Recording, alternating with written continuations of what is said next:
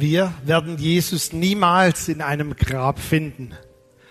Da gebe ich Kara alias Pia absolut recht. Die Frauen, sagt uns die Bibel, sie kamen am Ostermorgen und sie wollten das Grab von Jesus betrachten. Und das Wort, das dort steht für betrachten, ist nicht nur, dass sie das Grab sehen wollten, sondern betrachten heißt, sie wollten es eingehend untersuchen. Sie wollten diese Städte nochmal richtig in Augenschein nehmen. Sie wollten dort einen Schlusspunkt setzen für all ihre Enttäuschungen, für all ihre Gedanken. Und sie wollten an diesem Ort, den sie betrachten wollten, auch in Würde Abschied nehmen von Jesus. Sie hatten ganz kostbare Salben dabei, teure, kostbare Öle, mit denen sie Jesus nochmals die letzte Ehre erweisen würden. Und dann gingen sie zu diesem Grab und es bewegte sie eigentlich nur eine Frage. Wer wälzt uns diesen dicken, fetten Stein vom Grab weg? Also Frauen, ihr könnt manchmal echt Fragen stellen. Das Problem an der ganzen Sache war jetzt doch der Stein. Wie kommt der Stein weg? Ich weiß nicht, ob ihr diese Personen kennt, die so diesen Ironman machen und dann diese Steinschlepper, die ja diese Steine schleppen und riesige Tonnen bewegen von Steinen. Wer schleppt uns diesen Stein weg? Diese Frage hätte von meiner Mama sein können. Wir waren vor kurzem bei meinem Neffen, der hat sich ein älteres Bauernhaus gekauft und hat es total renoviert, ist nicht wieder zu erkennen und die ganze Südseite ist eine riesige Glasfront. Und wir sind dort gestanden, Südseite, das Licht scheint herein, die Sonne, du kannst einen riesen Ausblick genießen, weil es eine Hanglage ist. Und die Frage meiner Mutter war, wer putzt diese Fenster? So müsst ihr euch das vorstellen von diesen Frauen hier. Wer macht uns den Steinwälzer? Wer nimmt uns den Stein weg? Und dann kamen sie zu diesem Grab und die Bibel sagt uns, der Stein war schon weggewälzt. Sie schauten hinein, das Grab war leer. Sie konnten gar nicht mehr diesen Leichnam einbalsamieren. Und dann kommt dieser Engel, und ich liebe diesen Engel, wie er ihnen diese Frage stellt. Was sucht ihr den Lebenden, wichtig, nicht einen Lebenden, sondern es wird extra betont, was sucht ihr den ultimativ Lebenden? Es ist dort nicht auch das Wort für Bios genannt, also für biologisches Leben, sondern was sucht ihr den voller Zoe, voller himmlischem, göttlichen Leben? Was sucht ihr denn den Lebenden bei den Toten? Es macht doch überhaupt keinen Sinn für euch. Und ja, wir haben es im Theaterstück gehört, Nell alias Dina, er wartet nur darauf, dass wir ihn finden. du kannst überall suchen, aber du wirst ihn niemals in einem Grab finden, sondern du kannst ihn nur als den Auferstandenen finden. Und nur so kannst du ihm begegnen. So wie Maria Magdalena, wir lesen es in den Evangelien, sie verweilte ja, sie, sie konnte das alles nicht kapieren und dann blieben sie auf diesem Friedhof und sie machte die erste Friedhofstour, dokumentiert in der Bibel. Und sie machte sich so viele Gedanken und sagte, das kann doch nicht alles sein. Es kommt auch noch ein Engel, das Grab ist leer, was faselt der, der Auferstandene?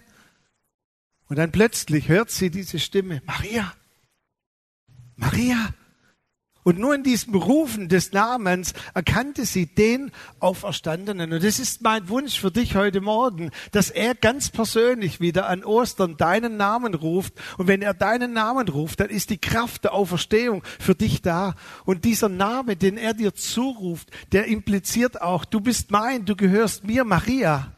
Mach dir keine Sorgen, denn diese Auferstehungskraft wird dir jetzt zugeteilt, indem ich deinen Namen rufe. Diese Geschichte von Ostern hat so viele Aspekte. Auch vier verschiedene Evangelien berichten, jeder hat einen eigenen Blickwinkel. Und ich möchte uns heute Morgen mal diese Geschichte noch ein bisschen lebendig machen und nahebringen aus der Sichtweise des Engels, der dort am Grab war, der der Steinwälzer war, der diesen Stein weggewälzt hat und der dann auch als erstes gesagt hat, was sucht ihr den Lebenden bei den Toten? Und da gibt es eine Bibelstelle in Matthäus 28, Vers 2.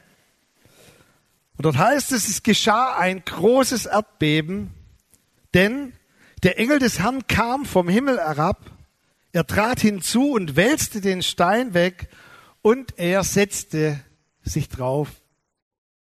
Nun, bevor wir ein bisschen uns anschauen, was der gemacht hat, zuerst mal noch, wie die Bibel ihn beschreibt.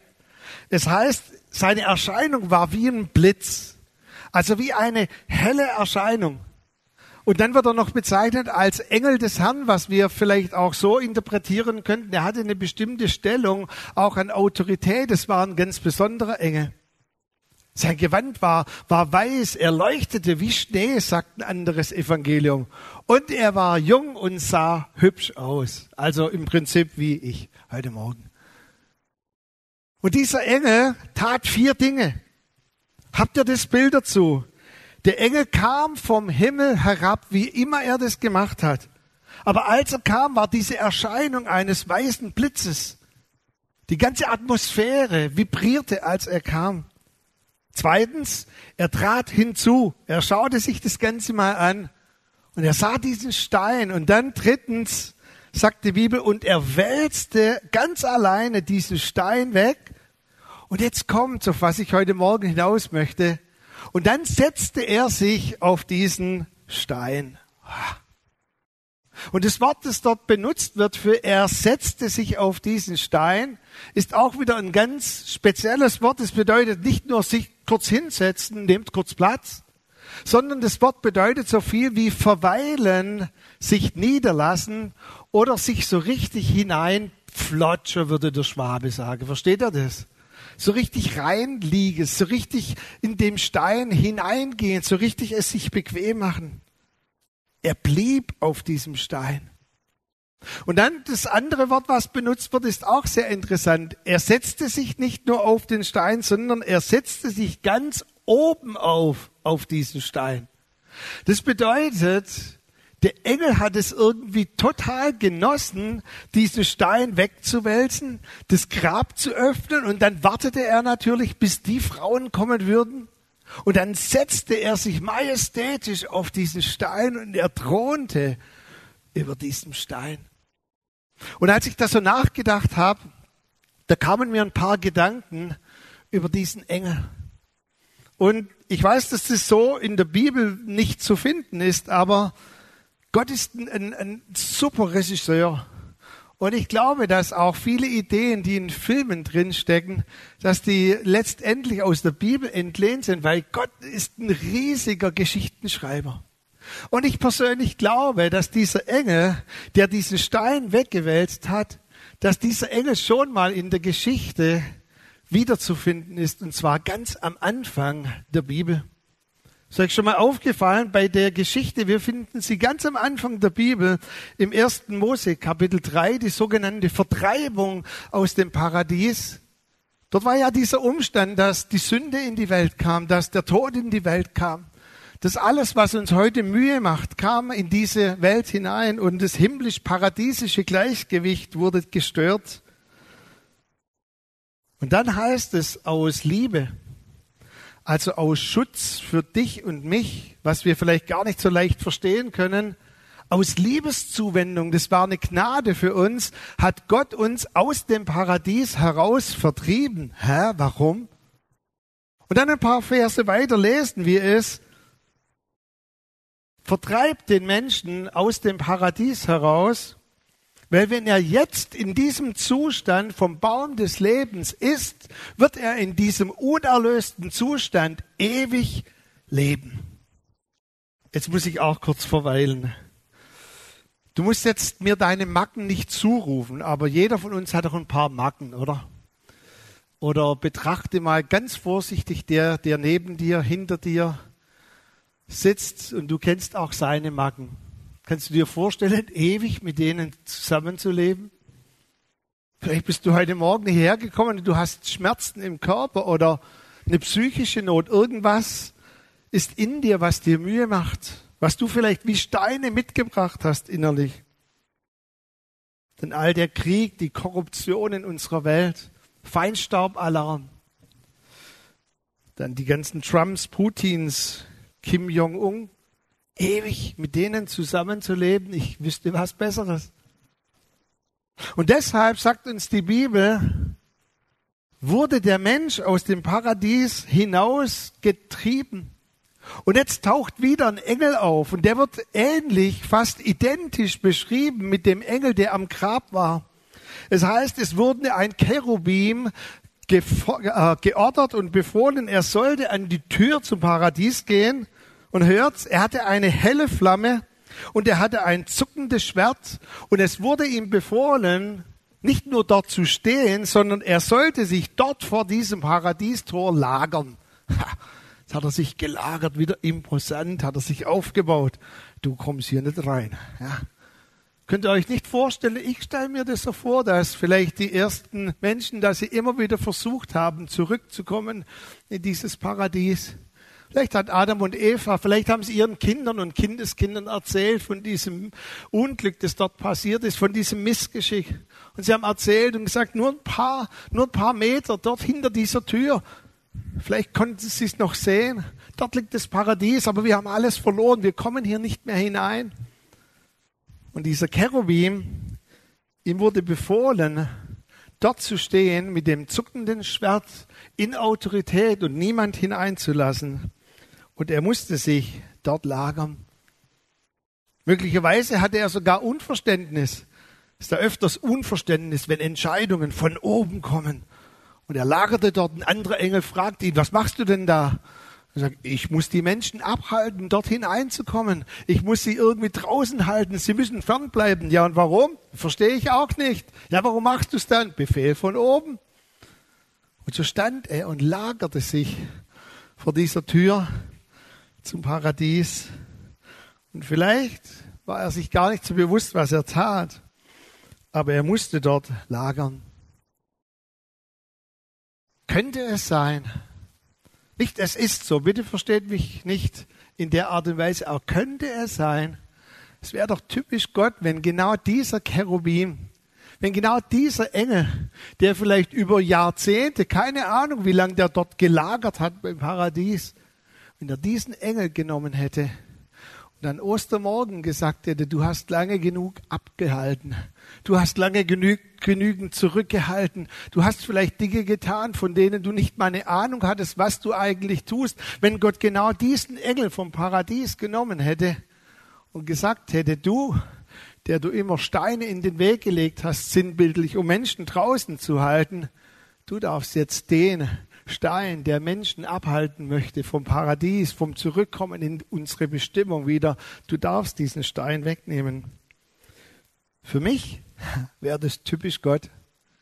Und es erinnert mich auch vielleicht nur ein Nebengedanke, eine andere Geschichte. Gott ist manches Mal so, dass er in der Geschichte wieder auftaucht und Dinge neu schreibt.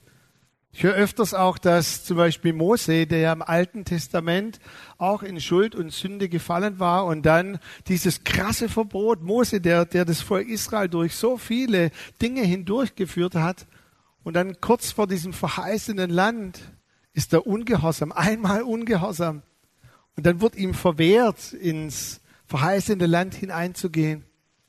Und wir belassen es oft dabei und sagen, Mose war nie im verheißenen Land, aber das stimmt gar nicht. Mose war im verheißenen Land. Wisst ihr wo? Auf dem Berg der Verklärung. Als Gott ihn im Neuen Testament aus Gnade heruntergeholt hat, heruntergebeamt hat und gesagt, Mose, komm, wir schreiben die Geschichte nochmal neu. Mose, komm jetzt mit mir auf diesen Berg der Verklärung. Das ist der Ort, an den du niemals hin durftest in deiner alten Identität, aber jetzt muss er aus Liebe und Gnade berühre dieses Stück Land und er kommt auf den Berg der Verklärung dort in Israel und seine Füße stehen dort. So ist Gott, typisch Gott. Und so kann ich es mir vorstellen, dass auch typisch Gott, Gott genau diesen Engel nimmt. Im ersten Petrus, Vers 12, dort ist ein ganz eigenartiger Vers. Dort heißt es, dass die Propheten forschten und die Weisen überlegten, wie Gott dieses Werk der Erlösung denn machen würde. Und dann schreibt Petrus hier, sogar die Engel begehrten. Und das Wort für Begehren, das ist ziemlich krass. Das bedeutet, sie waren neugierig. Es bedeutet so viel wie sich hinauslehnen, also so weit hinauslehnen, dass man wo hinein spickelt quasi und sagt, Gott, wie machst du das jetzt mit der Erlösung? Die Engel begehrten sogar zu verstehen und sie waren neugierig, wie das Werk der Erlösung stattfinden würde. Also wenn der Engel dabei war, dann war der extrem neugierig. Und jetzt kommt am Ostermorgen, jetzt sagt, das ist meine Vorstellung, Gott zu diesem Engel, jetzt, jetzt geh. Ja, was soll ich tun? Geh runter. Siehst du nicht dieses Grab? Ja, was soll ich in diesem Grab tun? Sag ich dir dann. Erstens, der Engel kam vom Himmel herab. Denkt ihr, der hatte wieder eine Ahnung, was er tun würde? Sagt er zu, Jesus, zu, Gott, Herr Jesus kann doch allein rausgehen. Also, was soll ich da machen? Warum muss ich den Stein wegwälzen? Versteht, das ist wie eine prophetische Handlung, die er tun musste. Dort, wo früher uns der Zugang zum Paradies verwehrt wurde, wo diese Grenze, diese Barriere war, kommt nun diese prophetische Handlung, die vor allem für dich und für mich ist. Dieser Stein ist vor allem für dich und für mich vom Grab weggewälzt worden. Natürlich auch für die Leute. Aber denkt ihr nicht, Jesus hätte durchgehen können? Der ist mehrmals später durch dicke Hausmauern durchgegangen, einfach in seinem Auferstehungsleib. Und dann sagte Gott zu diesem Engel, jetzt wälze diesen Stein weg. Und ich glaube, da kam das Verständnis, da kam langsam auch die Offenbarung für diesen Engel. Und er hatte Einblick in diese größte Tat, die Gott getan hat für dich und für mich. Der Stein ist weg. Der Tod ist besiegt. Wir singen das jedes Mal in diesem Lied. Der Weg ist frei. Als er rief, es ist vollbracht. Dort ist der Weg eigentlich schon frei geworden. Der Sieg war schon, als er auf Golgatha ausgerufen hat. Es ist vollbracht. Dort zerriss der Vorhang und der Weg ist frei ins Allerheiligste. Und dann am Ostermorgen wurde der Zugang frei gemacht. Und ich glaube, so wie ihm befohlen wurde, dort im Paradies wurde jetzt ihm befohlen, Engel, geh Roll den Stein endlich weg und dann setz dich drauf. Dann lagere dich drauf. Ja, und was muss ich dann tun? Dann lager dich einfach drauf, so wie du an der Tür im Paradies gelagert bist und warte, bis der Erste kommt und dann ruf ihm zu, der Herr ist auferstanden. Der Engel des Herrn kam vom Himmel herab. Er trat hinzu und er wälzte den Stein weg und er setzte sich drauf. Ich glaube, dass diese Geschichte auch für uns eine ganz, ganz konkrete Bedeutung hat. Und wenn wir vielleicht diese Szene jetzt mal von innen anschauen, das heißt vom Grab, dann könnte das so ausgesehen haben. Oder wenn wir jetzt von außen hineinblicken in dieses Grab. Gott hat jedes Hindernis aus dem Weg geräumt, das dich von deiner ursprünglichen Bestimmung abgehalten hat. Alles, was uns im Paradies verloren ging, hat Gott wieder zurückerkauft und er hat alles wieder in die Ordnung zurückgebracht. Und wir haben sogar wieder Zugang zu diesem Baum des Lebens. Wir dürfen jetzt nehmen und essen und dieser Baum wird uns in alle Ewigkeit am Leben erhalten und wird uns erneuern und wird uns zur Kraft sein, denn jetzt ist der Weg wieder frei. Und übertragen bedeutet es aber auch, er hat alle deine Steine, die dir im Weg liegen, ein für alle Mal weggerollt.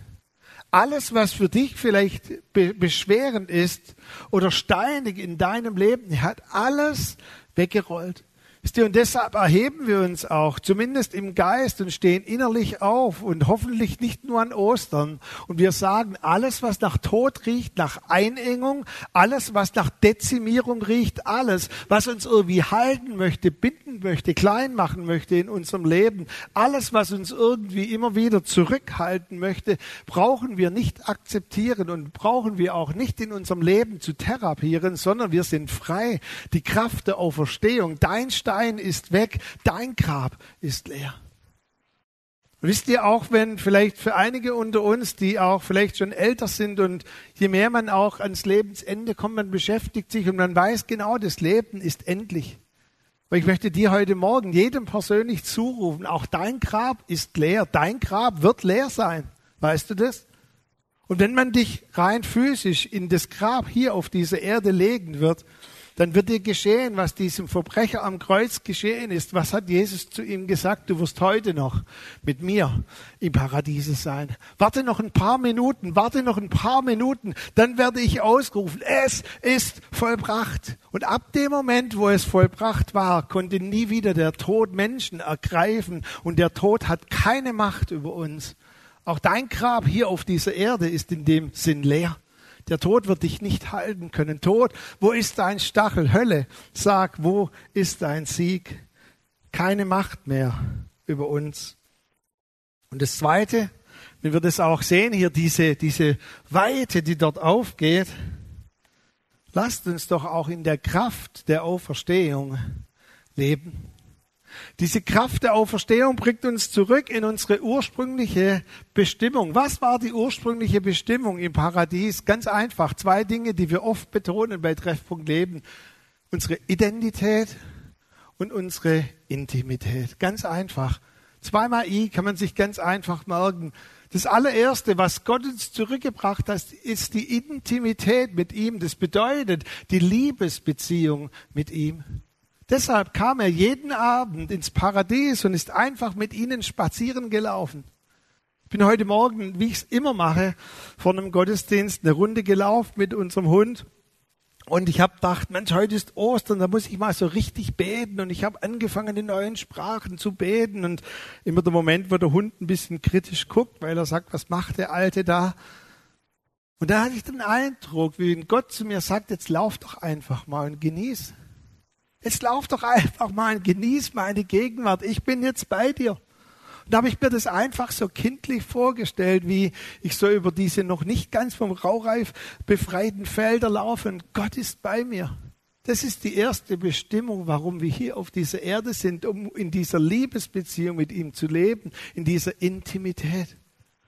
Und das Zweite, was Gott uns zurückgebracht hat, ist auch unsere Autorität. Macht euch diese Erde untertan. Nicht in dem Sinne von unsere Erde zu unterjochen, sie unter Zwang und Machtmissbrauch zu bringen, sondern füllt diese Erde mit der Herrlichkeit des Herrn. Das war die Bestimmung damals im Paradies. Überall, wo ihr durch diese Gemeinschaft mit mir hingehen werdet, an jedem Ort im Paradies wird die Herrlichkeit und das Reich Gottes mit euch sein. Und das ist auch die Botschaft der Auferstehung für dich und mich. Unsere Steine sind deshalb weggerollt, damit wir andere Menschen befreien und zurückbringen, damit sie dieses Licht vom Grab sehen und dass wir ihnen zurufen können, ihr seid frei von jeder Versklavung, ihr seid frei und ihr könnt die Kraft der Auferstehung, ihr könnt diese Kraft der Auferstehung in eurem Leben erleben. Und vielleicht ist es manches Mal so, dass Gott dich gebraucht, um Leute, die auf einer Friedhofstour sind, die auf dieser Erde sind und sagen, zu was lebe ich eigentlich? Okay, ob es jetzt 50, 70, 80 Jahre, Hauptsache viel Spaß, denn irgendwann ist doch alles zu Ende. Und du kannst den Menschen ihren Namen zurufen, wie es Jesus bei Maria getan hat. Jesus hat gerufen, Maria. Und sofort erkannte sie ihn, den Auferstandenen. Könnte es sein, wenn wir Menschen in dieser, in dieser Intention rufen, in dieser Haltung rufen, dass sie dem Auferstandenen begegnen. Warum? Weil der Auferstandene in uns ist weil die Kraft der Auferstehung in uns lebt. Und vielleicht warten auch Menschen jetzt in deiner Verwandtschaft, Bekanntschaft rund um Ostern, dass du ihren Namen rufst in der Intention, spüre doch die Kraft der Auferstehung. Der Stein ist weg. Ob jetzt der Engel, der diesen Stein weggerollt hat, ob er der Türsteher vom Paradies war, keine Ahnung. Ich habe es mir so vorgestellt. Ich, ich denke, das ist, könnte typisch Gott sein, so wie mit Mose typisch Gott. Der macht es irgendwie später in der Geschichte. Ob das jetzt der Engel war oder nicht. Was mir imponiert bei diesem Engel ist, dass er sich auf diesen weggewälzten Stein förmlich gelagert hat und hingesetzt hat. Und dazu möchte ich uns heute Morgen ganz bewusst einladen, dass ihr ne, ne, noch eine Zeit verweilt in der Kraft der Auferstehung, dass ihr vielleicht auch dieses Bild auf euch wirken lasst. Der Stein, der, der Stein. Aber auch deine Steine sind weg. Alles, was dich zurückhält. Vielleicht hast du heute Morgen auch Dinge mitgebracht, die dich einengen wollen. Vielleicht ist Verzweiflung da, Schmerzen. Vielleicht ist auch Enttäuschung da. Keine Ahnung, was wir alles in Steinen mitbringen. Ich möchte dir zurufen, deine Steine sind weg. Vielleicht ist es auch gut, diese Steine zu benennen, diese Steine auch mal einen Namen zu geben. So wie Jesus all diesen zurückhaltenden Kräften und Dämonen Namen gegeben hat. Er hat sie adressiert und hat gesagt, ihr werdet niemals mehr Menschen zurückhalten, die mir gehören. Er hat sie öffentlich zur Schau gestellt und einen Triumphzug gemacht und hat sie hinter sich hergeschleift, wie man besiegte Feinde hinter sich hergeschleift hat. Ich rufe dich zurück in unsere ursprüngliche Be Beziehung, in unsere ursprüngliche Autorität, die wir im Paradies hatten, in Intimität zu leben. Vielleicht geht's dir wie Nell im Theaterstück, dass du sagst, Mensch, ich werde ihn irgendwo finden. Es ist absolut cool, wenn du heute Morgen nicht so überzeugt bist, wie ich vielleicht überzeugt bin. Und du sagst, Mensch, ich habe da noch Zweifel dann verweile jetzt auch noch in den letzten Momenten des Gottesdienstes, verweile ganz bewusst, setz dich nieder, lagere dich und dann erlebe, wie die Kraft der Auferstehung dich ergreift und wie Jesus deinen Namen ruft und wie du durch dieses Rufen des Namens diese Kraft der Auferstehung empfängst. Bevor wir auch weitergehen und nachher noch in eine ganz kurze Zeit der Anbetung hineingehen, möchte ich uns einladen, beim nächsten Lied vielleicht auch entgegen unserer Gepflogenheiten bei Treffpunkt Leben. Wir lieben es ja auch zu stehen. Ich werde euch nachher schon wieder aufrufen zum Stehen. In der Auferstehungskraft aufzustehen, auferstehen. Aber ich möchte uns einladen, während des nächsten Liedes, das heißt Alive.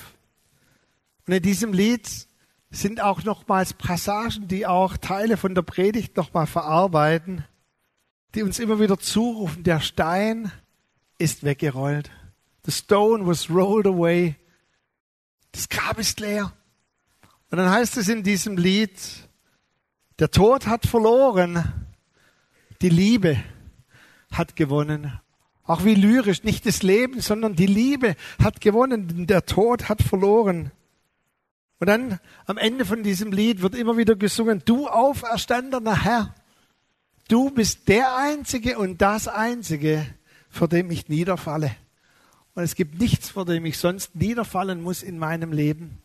Und ich lade uns ein, in diesem Lied ganz bewusst zu verweilen, ganz bewusst uns niederzusetzen, wie dieser Engel sich niedergesetzt hat. Er ist, er ist verweilt, er ist geblieben, verharrt es ist richtig bequem gemacht. Mach's dir richtig bequem in dieser Botschaft alive. Mach's dir richtig bequem in dieser Wahrheit, dass der Stein, deine Steine weggerollt sind. Das Grab ist leer, aber auch dein Grab ist leer. Denn Jesus ist auferstanden.